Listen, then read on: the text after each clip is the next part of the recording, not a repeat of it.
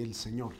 Les saludo a todos en el nombre de nuestro Señor Jesucristo, dando gracias al Señor por esta nueva oportunidad que Dios nos da de poder estar en comunión. Amén. En este en esta transmisión que hacemos desde la iglesia del Movimiento Misionero Mundial aquí en Sogamoso, Boyacá. Gloria al nombre del Señor. Un lugar hermano de bendición, donde si en algún momento usted, Dios le da la oportunidad de venir aquí, pues aquí le recibiremos con amor, con gozo, con alegría, sabiendo, aleluya, que el propósito de todos hermanos es conocer a Cristo y ser edificados por Él. Les saludo a todos en el nombre del Señor. Amén. Mi nombre es Juan David Ramírez. Por la gracia del Señor estoy pastoreando juntamente con mi esposa aquí esta hermosa congregación donde eh, según nuestra propia definición, amén, creemos que la palabra de Dios es nuestra única regla de fe y de conducta y donde creemos que Dios es nuestra única razón de existir. Amén. Saludo a cada uno de los hermanos, de las hermanas que nos ven a través de BTN, BTN Televisión, en el canal 96 de Global TV. También mm, saludo a los hermanos que nos ven y nos oyen a través de la app, de la aplicación que usted puede descargar gratuitamente desde el Play Store de Android. Amén.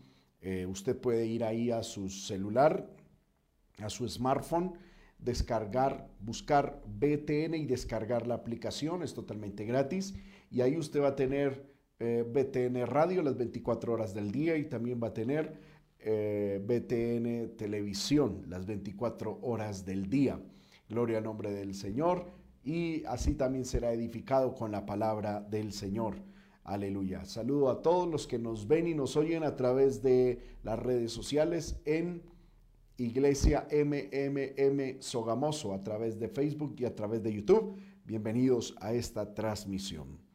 Hoy estamos tratando el tema evidencias del nuevo nacimiento y estamos en Primera de Juan capítulo 2 verso 1, pero primero vamos a orar, vamos a pedirle al Señor que Dios nos hable a través de su palabra y que hoy podamos ser edificados a través de la misma. Oremos. Padre que estás en el cielo, en el nombre de Jesús, te alabamos, Señor, te glorificamos, te damos la gloria, la honra, la alabanza y la adoración. Gracias por estos momentos maravillosos que me concedes de estar delante de ti, Señor, con mis hermanos en esta transmisión. Yo ruego, Señor amado, que tú seas hablándonos a través de tu palabra, que tu palabra corra y sea glorificada, que tu palabra, Señor amado, sea expuesta con claridad y que todos, Señor, en esta hora seamos bendecidos a través de la misma. Ruego que pongas en mí la unción, el poder, la virtud, la gracia, Señor amado, la profundidad, la palabra tuya para transmitirla a mis hermanos y a mis hermanas. En el nombre de Jesús reprendemos la obra del diablo, en el nombre de Jesús reprendemos la obra de los demonios, en el nombre de Jesús reprendemos todo antagonismo satánico y declaramos nuestra vida en victoria y en bendición para honra y gloria de tu santo nombre. Te lo pido Dios. Amén y amén. Gloria al poderoso nombre del Señor. Estamos viendo, hermanos, las evidencias del nuevo nacimiento. Y este tema, hermano, es bien importante porque, hermano, como lo hemos visto en otros momentos, eh, nosotros, aunque creemos en la obra, en la gracia de Dios, eh, creemos en que el Señor nos ha salvado, amén, y esto lo aceptamos por fe también tenemos que tener claro, amén, y tenemos que tener evidencia, se tienen que evidenciar manifestaciones de que de verdad hemos sido salvos. Qué bendición, hermanos, cuando usted y yo lo tenemos de esa manera. Qué bendición es cuando eh, nosotros sabemos y entendemos de que hemos sido salvos por el Señor. El salmista dice, bienaventurado aquel cuya transgresión ha sido perdonada y cubierto su pecado. Qué bendición es cuando nosotros sabemos que el Señor ha hecho su obra maravillosa en nuestra vida y que hoy podemos disfrutar del ser hijos de Dios. Amén.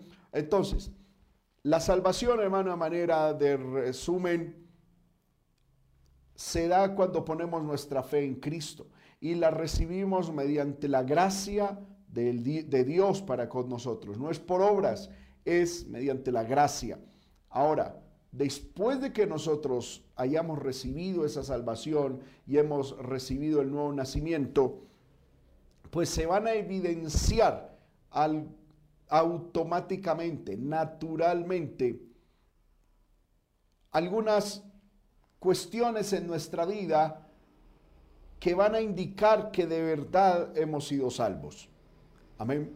Y ya hemos visto muchas de ellas. En el Evangelio según San Juan se nos presentan varias cosas. Gloria al nombre del Señor. Eh, corrijo, primera epístola de Juan, donde hemos visto varias cosas importantes con respecto a esto.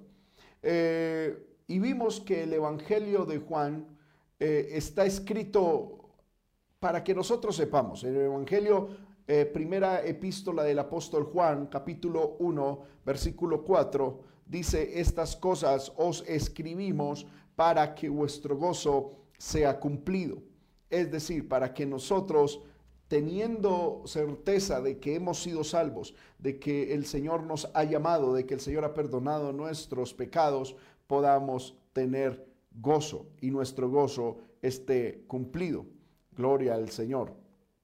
Entonces, el apóstol Juan, preocupado por esto, empieza, hermano, a escribirnos una carta inspirado por el Espíritu Santo para que nosotros aprendamos a mirar si de verdad, si estamos en Cristo, si estamos en el Señor, si hemos nacido de verdad de nuevo.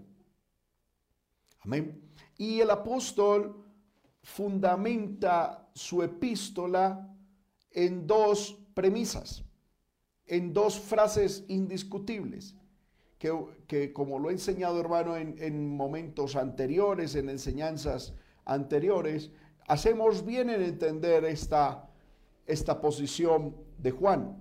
El, el apóstol Juan se pone a reflexionar y quiere que nosotros pensemos sobre el hecho de que si Dios tiene atributos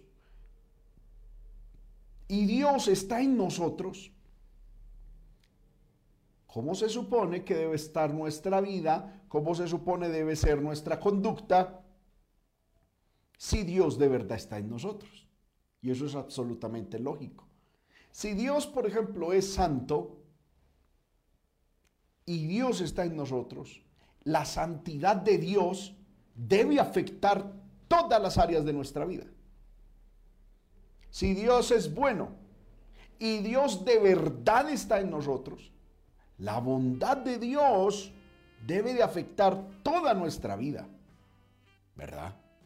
Si Dios es justo y Él está en nosotros, esa justicia debe afectar toda nuestra vida. Si Él es fuego consumidor y Él de verdad está en nosotros, esa verdad debe afectar toda nuestra vida. Ahora, si alguien dice tener a Dios, si alguien dice que tiene comunión con Dios, pero su vida no refleja, no hay evidencias de, de, Dios estar en él, pues la persona se está engañando a sí misma, ¿verdad? Ahí es donde, hermano, nosotros debemos de tener esto claro en nosotros. Esto no es religión, el cristianismo no es religión, el cristianismo no es estar ahí pegado de una iglesia, eh, no, no, no, no, no, no, haciendo unos rituales, no. El cristianismo se fundamenta en el hecho de que Pablo dice, ya no vivo yo, sino que Cristo vive en mí. Ahora, si Cristo vive en mí, pues lo hemos de evidenciar. Recuerdo hace mucho tiempo, hermano, de manera jocosa, se le preguntó a alguien por qué comía tanto. Era una persona que le gustaba comer mucho.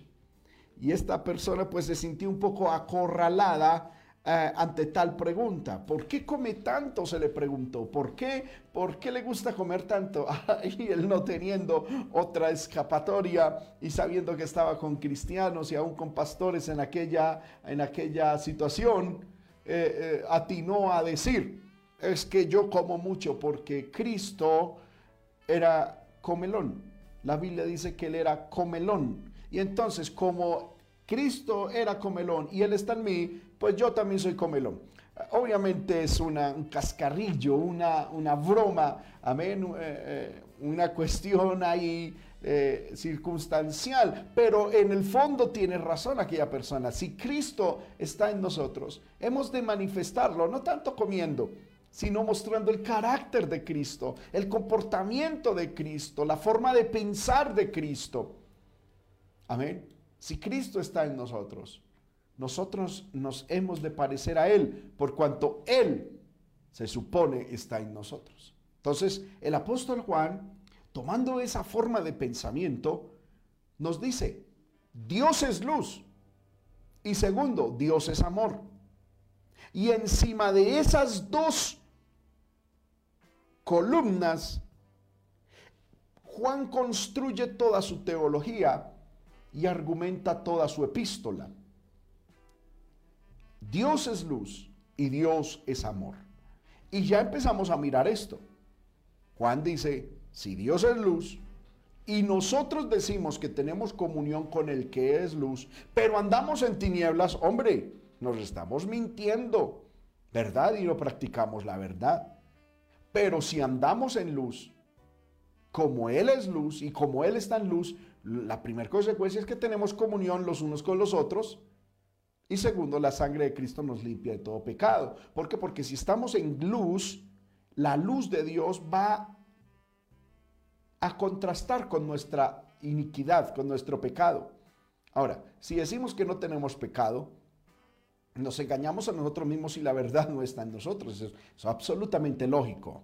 Verso 9 de capítulo 1 de Primera de Juan. Si confesamos nuestros pecados, Él es fiel y justo para perdonarnos todos nuestros pecados y limpiarnos toda nuestra maldad.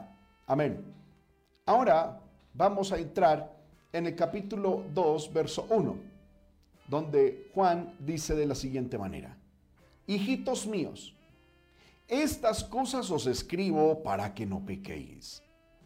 Si alguno hubiere pecado, abogado tenemos para con el Padre a Jesucristo el justo. Amén. Aquí encontramos, hermano, algo maravilloso. Juan está contrastando y está mostrando con su enseñanza qué evidencia nosotros debemos de tener si estamos y estamos en Dios y Dios está en nosotros. Y entonces él dice, por cuanto Dios es luz, una de las evidencias del cristiano, una de las evidencias que tiene aquel que de verdad está en Dios, es que todos los días va, va a confesar su pecado. No que va a vivir en pecado, porque ya vimos que Juan dice, si alguno dice que está en luz, pero anda en tinieblas, es decir, su vida, su proceder es continuamente el pecado, no, se está engañando a sí mismo y la verdad no está en él. Pero cuando uno está en la luz y cuando uno es contrastado con la luz de Dios, que habla de su santidad moral, que habla de su, de, de su pulcritud en la santidad, uno se va a ver a sí mismo muy necesitado de Dios que tiene muchas áreas en las cuales Dios, hermanos míos, necesita intervenir y, le vamos a pedir a Dios que Dios intervenga. Entonces, Juan está diciendo, hijitos míos, lo primero que quiero resaltar con esta palabra es que dice hijitos míos. Esto está refiriéndose a que esta palabra no es para todo mundo, es para los hijos de Dios es para aquellos que son hijos.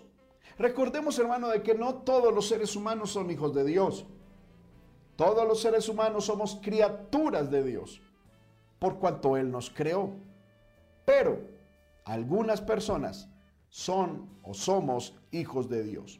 Y esto no de voluntad de carne ni voluntad de varón, sino de Dios, que por su palabra y por su espíritu nos hizo renacer a una nueva vida ¿Y cómo? ¿Cómo empezó aquello? Amén.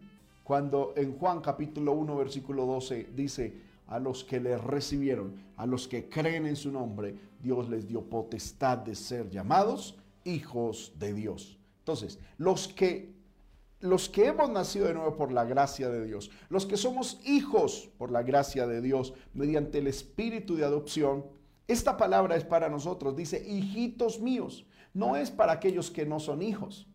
Los que no son hijos de Dios tienen que empezar a dar el paso de ser hijos de Dios.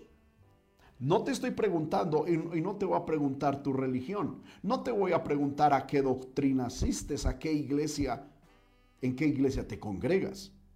No quiero preguntarte en qué religión naciste. Hay gente que dice, yo nací en tal religión y en esa religión me muero. No me interesa saber tu religión. No me interesa saber la iglesia en la cual está tu membresía. No te quiero preguntar por nada religioso. Te quiero preguntar es, ¿eres salvo? ¿Has nacido de nuevo? ¿Tú eres realmente hijo de Dios?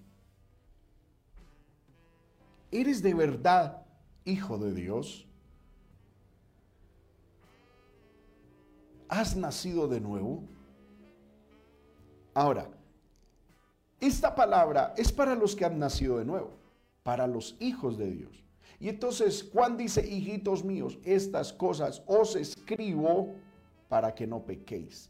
El propósito de Juan al escribir esto era que entendiéramos que los que por la gracia de Dios somos hijos de Dios, no debemos entregarnos al pecado, sino que debemos luchar contra el pecado.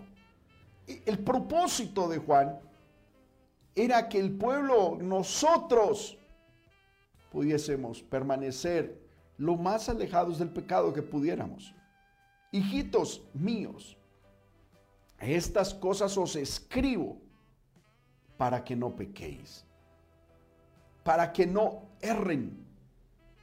Amén. Para que no se equivoquen en el blanco, para que no practiquen el pecado, para que ahora que han nacido de nuevo, no pequen a la manera de pecado habitual. Porque hermanos, ya lo hemos visto, el cristiano puede pecar de dos maneras a manera de naturaleza pecaminosa, de naturaleza humana, o a manera de transgresión y de estilo de vida. Una persona que no tiene a Dios en el corazón peca de ambas maneras. Peca por naturaleza humana y peca por principio de pecado. Por, porque hay un principio gobernante que le impone y que lo lleva a pecar. Eso lo, lo trata mejor el libro de Romanos capítulo 8. Ahora, el que ha nacido de nuevo ha sido libertado del principio gobernante del pecado. Cristo rompió el pecado en esa persona y esa persona no va a pecar por hábito de pecado, ni se va a, a gozar en el pecado, pero obviamente sí ha de pecar. ¿Por qué? Porque la persona que es salva todavía está en un cuerpo, como dice Pablo en el libro de Romanos capítulo 7, que está vendido al pecado y que como dice el libro de Efesios está viciado al pecado. Este cuerpo va a tender al pecado, la carne. Pero yo que he sido salvo, voy a querer ser santo y a no querer pecar.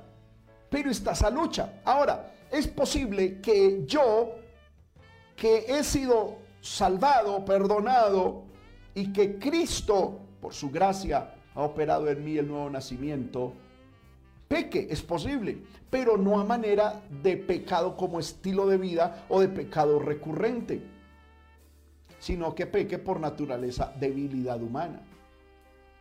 Amén. Ahora, a ese tipo de pecado es que el apóstol está hablando, a ese pecado que no, no, queremos cometer, pero que muchas veces vamos a cometer. En el libro de Romanos capítulo 7, vamos a mirar, libro de Romanos capítulo 7, el apóstol Pablo establece eso con claridad. Libro de Romanos capítulo 13, eh, corrijo 7, verso 14, lo dice de la siguiente manera. Porque sabemos que la ley es espiritual, mas yo soy carnal, vendido al pecado. Porque lo que hago, no lo entiendo. Pues no hago lo que quiero, sino lo que aborrezco, eso hago. Y si lo que no quiero, eso hago, apruebo que la ley es buena. De manera que ya no soy yo quien hace aquello, sino el pecado que mora en mí. Y yo sé que en mí, esto es en mi carne, no mora el bien. Porque el querer hacer, o porque el querer el bien está en mí, pero no el hacerlo. Porque no hago el bien que quiero, sino el mal que no quiero, eso hago. Y si hago lo que no quiero, ya no lo hago yo, sino el pecado que mora en mí. Así que, queriendo yo hacer el bien, hallo esta ley, que la maldad está en mí. Porque según el hombre interior, me deleito en la ley de Dios. Pero veo otra ley en mis miembros que se revela contra la ley de mi mente y que me lleva cautivo a la ley del pecado que está en mis miembros. Y Pablo exclama diciendo, miserable de mí, ¿quién me librará de este cuerpo de muerte? Gracias doy a Dios por Jesucristo nuestro Señor. Así que yo mismo con la mente sirvo a la ley de Dios, mas con la carne a la ley del pecado. Ahora pues, Ninguna condenación hay para los que hay, están en Cristo Jesús, los que no andan conforme a la, a la, carne, sino conforme al Espíritu. Verso 2, que quiero enfatizarlo también. Porque la ley del Espíritu en, de vida en Cristo Jesús me ha librado de la ley del pecado y de la muerte. Amén. Déjeme ilustrarlo de esta manera. Yo tengo aquí una hoja La física nos enseña de que hay una ley llamada la ley universal de la gravedad. Y es que esta ley opera, supuestamente dicen los científicos y los estudiantes, que es una atracción que ejerce la Tierra sobre cada uno de los objetos. Si yo llego a soltar este objeto, inevitablemente cae. ¿Por qué? Por la fuerza, por la ley, la ley de la gravedad. La ley es algo de gravedad, es algo inalterable, no se puede alterar. Si yo suelto esto, cae. Cualquier cosa que suelte, cae. Ahora, la única manera para que sea vencida la ley de la gravedad es que haya una fuerza que venza esa atracción. La fuerza que ejerce la Tierra para atraer este objeto debe ser vencida por algo que sostenga y que cancele esa fuerza, que en este caso es la fuerza que yo le imprimo al sostener este objeto. Entonces, Pablo está hablando de la ley del pecado. ¿Qué significa eso? Significa que todas las personas irremediablemente son atraídas al pecado, como este objeto es atraído a la tierra por la ley de gravedad. Es la ley del pecado la que lleva al inconverso, al pecador a pecar. Es una ley que lo atrae. Uno se pone a mirar por qué una persona se droga. Es porque está en la ley del pecado. ¿Por qué una persona fornica sabiendo que hay tantos peligros? Porque está, hermano, irremediablemente esclavo de esa ley del pecado. Ahora, los que por gracia de Dios hemos conocido a Dios y el Señor ha operado en nosotros el nuevo nacimiento, nosotros no somos atraídos al pecado como, la, como si fuese el pecado una ley en nosotros. ¿Por qué? Porque ya, es, ya obra en nosotros la ley del Espíritu, dice el verso 2. Porque la ley del Espíritu de vida en Cristo Jesús me ha librado de la ley del pecado y de la muerte. ¿Verdad? Entonces, el Espíritu no sostiene. El Espíritu ejerce la fuerza contraria a la ley del pecado. Pero esto es en aquellos que han recibido vida nueva, que han recibido vida espiritual, que han nacido de nuevo.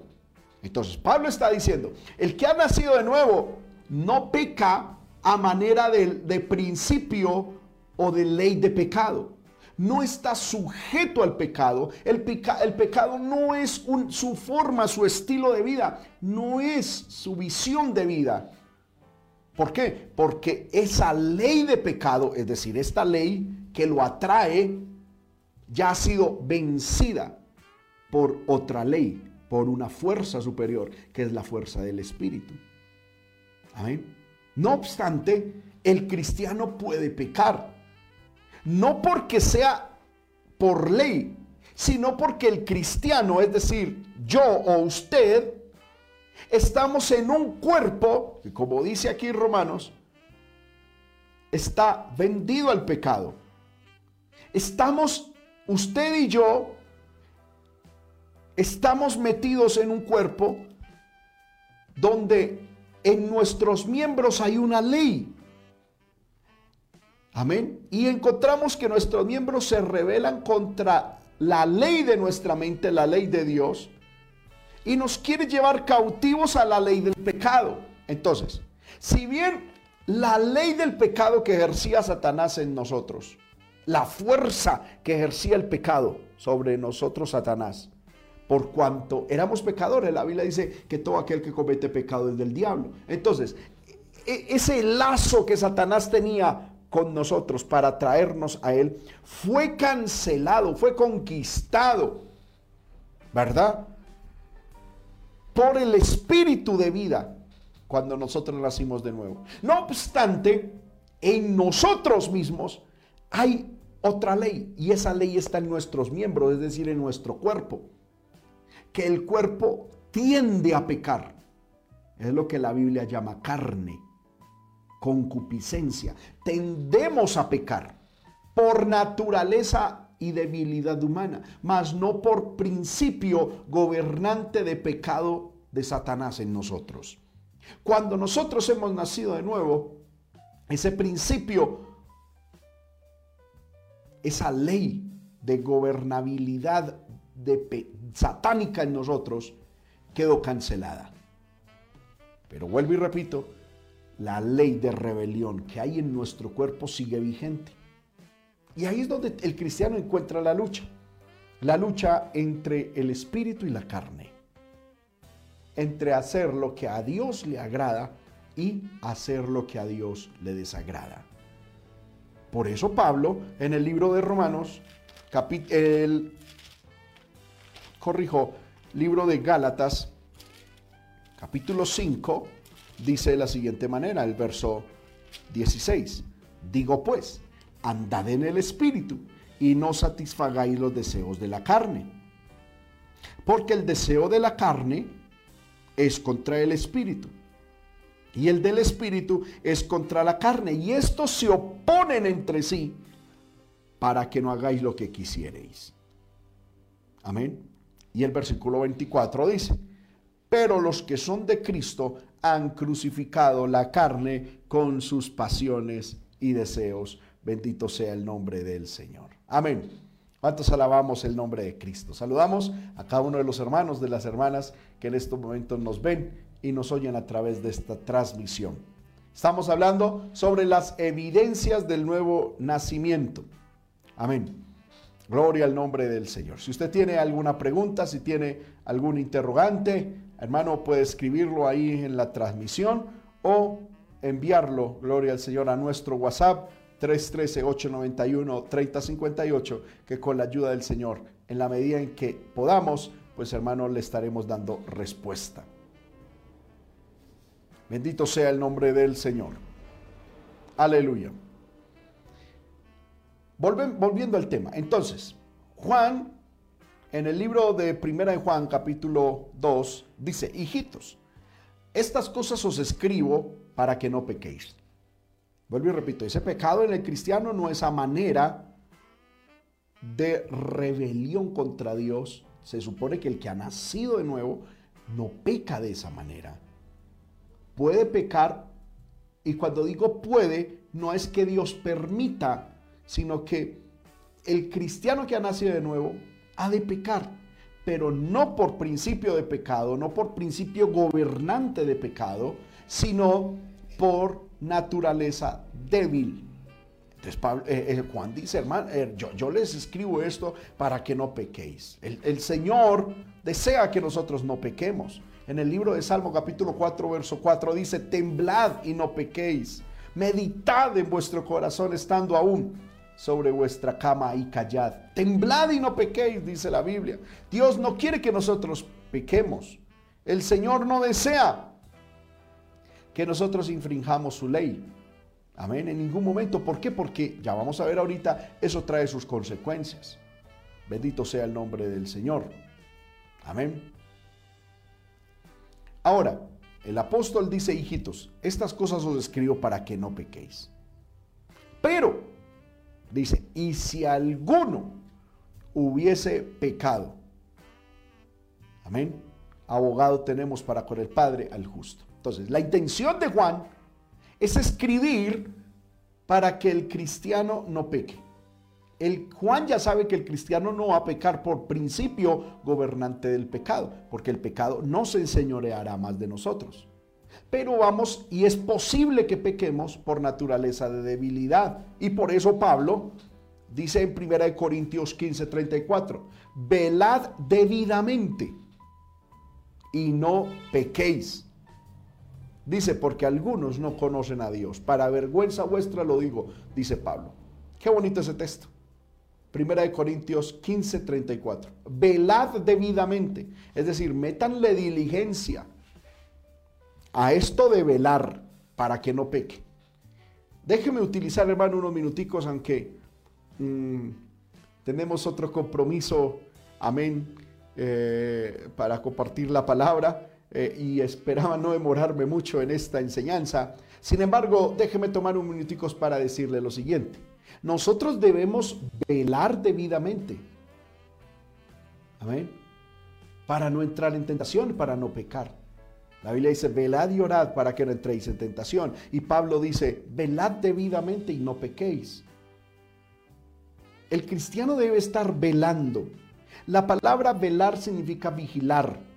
Y cuando habla de vigilar es cuando uno vigila algo para que no se lo lleven los ladrones, pero también significa aún estar despierto en esa misma actitud en la noche.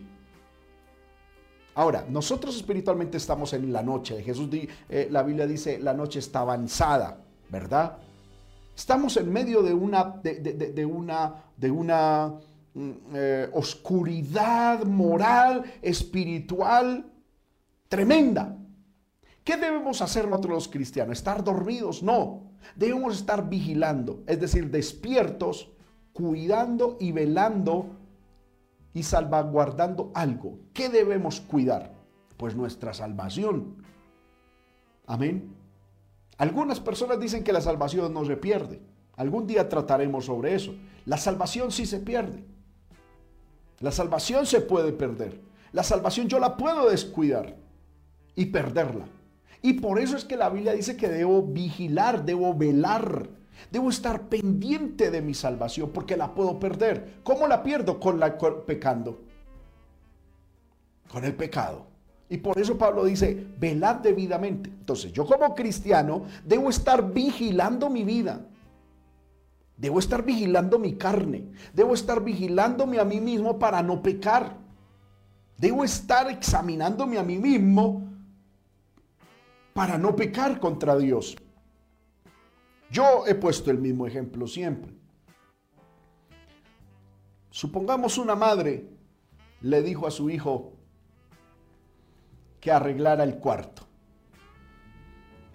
La mamá sabe que ese muchacho posiblemente no lo ha hecho, ¿verdad? La mamá sabe que posiblemente ese muchacho no ha cumplido con la orden, no ha obedecido a la hora de ir a inspeccionar el cuarto del joven, antes de entrar al cuarto, esa hermana debe prepararse y velar y decir, voy a entrar al cuarto de mi hijo. Si resulta que al entrar encuentro el cuarto ordenado, amén.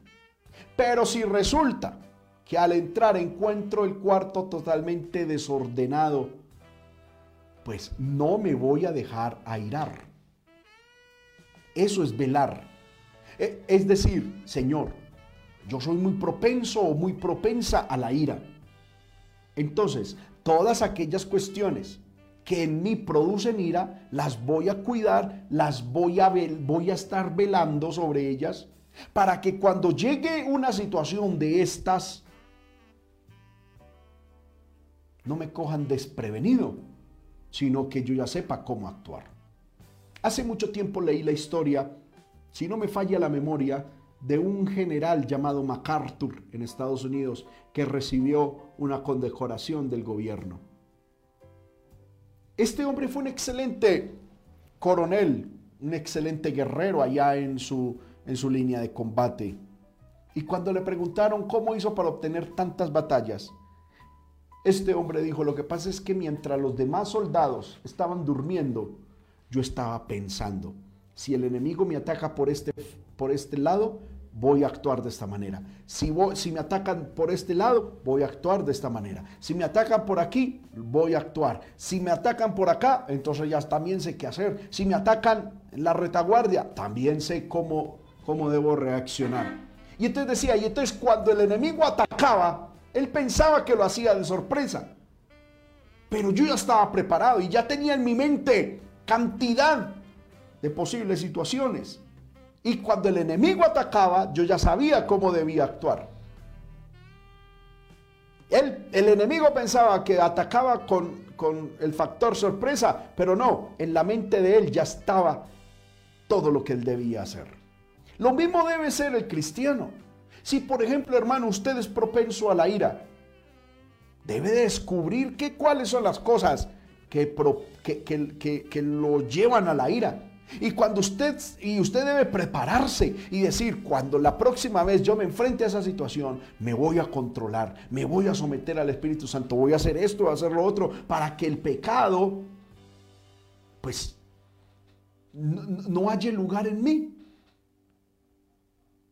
Por ejemplo, si un hermano es propenso a dejarse, a dejar pecar por sus ojos, y sabe que va así cuando va por el centro ve una mujer mal vestida, los ojos se le van tras ella. ¿Qué debe de hacer ese cristiano? Decir, ay, como decía el otro, cuando vio una mujer mal vestida, amén, la miró mal vestida y dijo, uy, Satanás, así te quería ver, Satanás, Satanás mentiroso, así te quería ver. no, no, no es decir eso. El cristiano debe decir, listo, yo soy como muy débil en los ojos. Yo como que miro fácilmente lo que no debo mirar. Mis ojos se van tras lo que no debo mirar. Cuando vaya en el centro, orar y velar. Cuando vaya en el centro y vea una situación de estas, decididamente no voy a mirar. Voy a tener control de mis ojos. Eso es velar. Y eso es velar debidamente. ¿Para qué? Para cuidar su salvación, para cuidar su comunión con Dios, para cuidar lo que Dios ha puesto en su vida. Por eso Pablo dice, velad debidamente y no pequéis, porque algunos no conocen a Dios. Para vergüenza vuestra os lo digo, dice el apóstol Pablo. Entonces no, no, no, no debemos pecar, no debemos permitirle al diablo, hermano, que se enseñoree de nosotros. Amén. Aleluya. Entonces, primera de Juan capítulo 2, verso 1 dice, hijitos, estas cosas os escribo para que no pequéis. Dios no quiere que nosotros pequemos. Podemos pecar, pero, o sea, podemos pecar en el sentido de que vamos a pecar.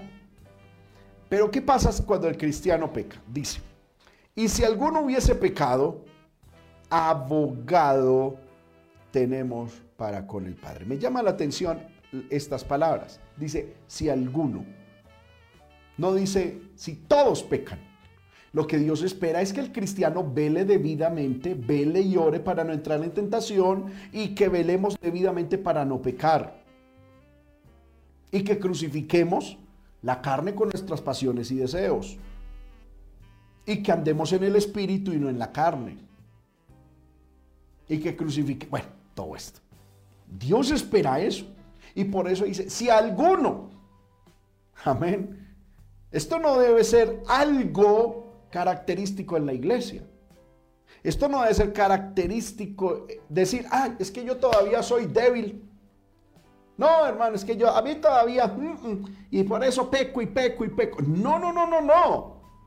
Entonces, ¿dónde está su comunión con el Espíritu Santo? Entonces, ¿qué ha pasado con la orden de crucificar la carne con sus pasiones y deseos? ¿Verdad? Porque hay gente que dice, hermano, es que yo soy hombre y los hombres somos débiles. Y entonces caí. Y a la otra vez, no, es que sigo siendo hombre, caí. Y a la tercera vez, ¿para qué, hermano, si sigo siendo hombre? Caí. No. Amén. Tenemos que velar debidamente para no pecar. Pero si de pronto alguno hubiese pecado, Dice la Biblia, abogado tenemos para con el Padre a Jesucristo el justo. El apóstol Juan está diciendo, hermanos, entiendan una cosa. El cristiano no peca por principio gobernante de pecado. Va a pecar por debilidad humana. Pero ¿qué pasa? ¿Qué pasa con eso? Cuando un cristiano peca, se suscita en el mundo espiritual un escenario que muchas veces usted y yo no sabemos qué tal cosa está aconteciendo. Y es que Satanás, el acusador de nuestras almas, va justamente a hacer eso delante de Dios, a acusarnos. Y entonces, cuando el cristiano peca delante de Dios, hermano, se da un ambiente de juicio. Dios el Padre el juez. Cristo el abogado y Satanás el acusador. ¿Qué va haciendo Satanás delante de Dios cuando nosotros pecamos? Acusarnos. ¿Diciendo mentiras de nosotros? No, diciendo verdad. Pero entonces ahí viene el punto. ¿Qué va a hacer Satanás delante de Dios en contra de nosotros? A pretender que Dios, siendo un Dios justo, juez justo, aplique sobre nosotros, sus hijos, la palabra que está escrita. Porque la Biblia dice que el que comete pecado es del diablo. Y el diablo vino para matar, robar y destruir. Entonces, cuando usted y yo pecamos delante de Dios, esto le da eh, un derecho legal a Satanás para reclamar señorío sobre nosotros nuevamente. Cuando usted y yo pecamos, le damos derecho para que Satanás se presente delante de Dios diciendo, Dios, Pepito Pérez pecó. Y según tu palabra, según lo que está escrito, el que peca es mío, dice Satanás. Y yo lo pido para mí, dice Satanás, para matar, robar y destruirlo. Así que necesito que usted, que tiene los derechos sobre esa persona, me los conceda. Porque según tu palabra, el que peca es mío. Y el que peca es esclavo de Satanás. Hermano, eso suscita en el mundo espiritual nuestro pecado. Por eso no podemos tomar el pecado a la ligera.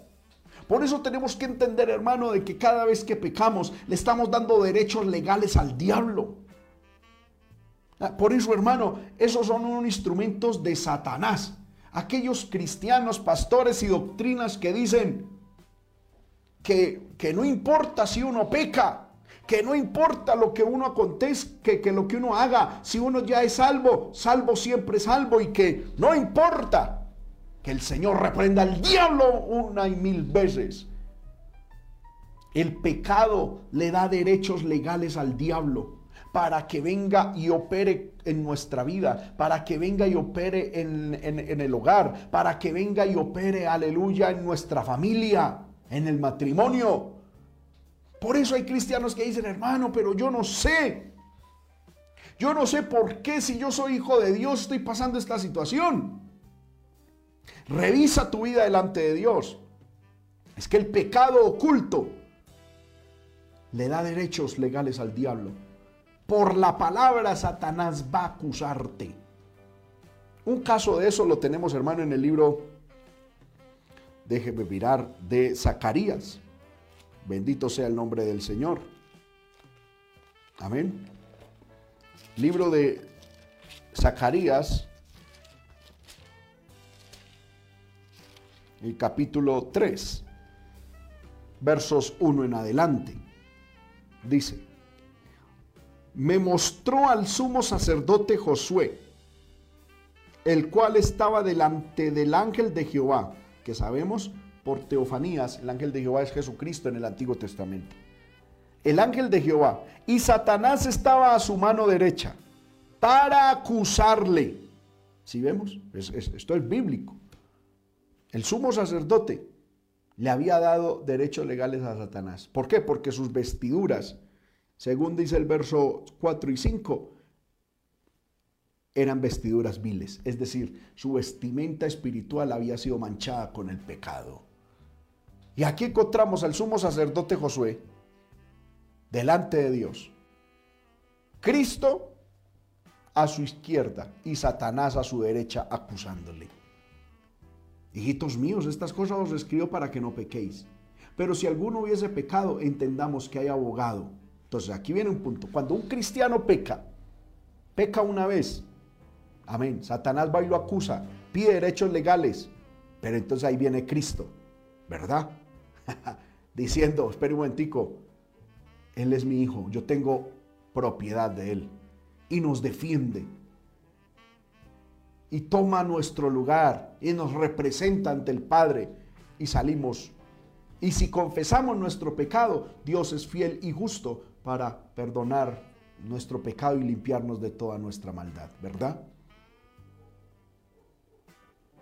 ¿Qué pasa si el cristiano sigue pecando?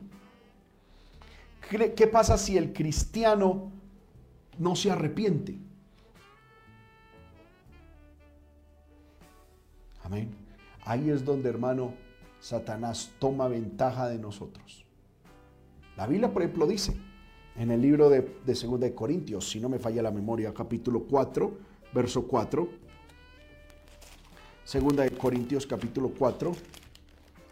Pablo está hablando de algo que es el perdón. Amén. Y Pablo dice que él perdona al que lo ofendió para que Satanás, no, corrijo, 2 Corintios 2.11. Dice el verso 10, y al que vosotros perdonáis yo también, porque también yo lo he perdonado. Si algo he perdonado por vosotros, lo he hecho en presencia de Cristo, para que Satanás no gane ventaja alguna sobre nosotros, pues no ignoramos sus maquinaciones. Qué tremendo esto. Pablo dice, yo perdono al ofensor, y lo perdono delante de ustedes y en presencia de Cristo. ¿Para qué? Para que Satanás no gane ventaja.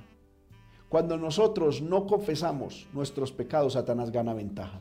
Cuando nosotros no pedimos perdón, Satanás gana ventaja. Cuando nosotros no confesamos delante de Dios nuestros pecados, Satanás gana ventaja. Porque el que encubre sus pecados no prosperará, mas el que los confiesa y se aparta, dice la Biblia, alcanzará misericordia. Entonces, hermanos míos, la invitación es a no pecar. La invitación es a que nos cuidemos, a que velemos debidamente y no pequemos. Pero si por naturaleza humana hemos pecado, entendamos que abogado tenemos para con el Padre, a Jesucristo el justo. Podemos ir confiadamente al trono de la gracia para hallar socorro y la oportuna misericordia a nuestra alma. Confiesa tus pecados delante de Dios. Ríndete, apártate del pecado y encontrarás en Jesús un abogado que te defenderá. Oremos. Padre que estás en el cielo, en el nombre de Jesucristo, te doy la gloria, la honra, la alabanza y la adoración. Gracias por estos, estos momentos maravillosos que me has concedido estar con mis hermanos, con mis hermanas, estudiando tu palabra. Señor amado, los que por gracia tuya hemos nacido de nuevo, no queremos pecar. Ayúdanos, Señor, a andar en el Espíritu y a no satisfacer los deseos de la carne. Padre, que enséñanos a crucificar nuestra carne con sus pasiones y deseos. Padre del cielo, para así tener una vida victoriosa.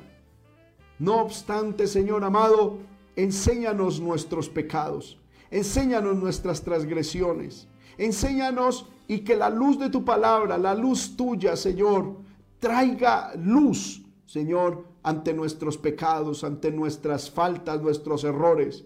Señor amado, que tu Espíritu Santo nos redarguya, nos convenza de pecado, de justicia y de juicio. Que podamos, Señor, acudir a ti, fuente de toda misericordia y perdón, a tiempo oportuno, Señor, para que Satanás no gane ventaja en nosotros. Yo pido, Señor amado, que mires nuestro corazón. Examíname, oh Jehová, y pruébame. Ve en mí, y ve en mí si hay camino de perversidad y guíame por el camino eterno. Quiero vivir, Señor amado, en tu, de tu mano. Quiero vivir en tus caminos. Te ruego, mi Dios, que me enseñes el camino de la justicia, el camino de la rectitud. Señor amado, Padre, y que si hay algo en mí que a ti no te agrada, yo pido, Señor, que tu palabra lo muestre, que la luz tuya lo muestre. Señor amado, para que arrepentido delante de ti pueda, Señor amado, humillarme y pedir perdón, tu gracia y tu misericordia. Ayuda a mis hermanos, ayuda a mis hermanas. Ayúdale, Señor, en el nombre de Jesús. Te lo pido, Señor, y te doy muchas gracias. Amén. Y amén. Gloria al nombre del Señor.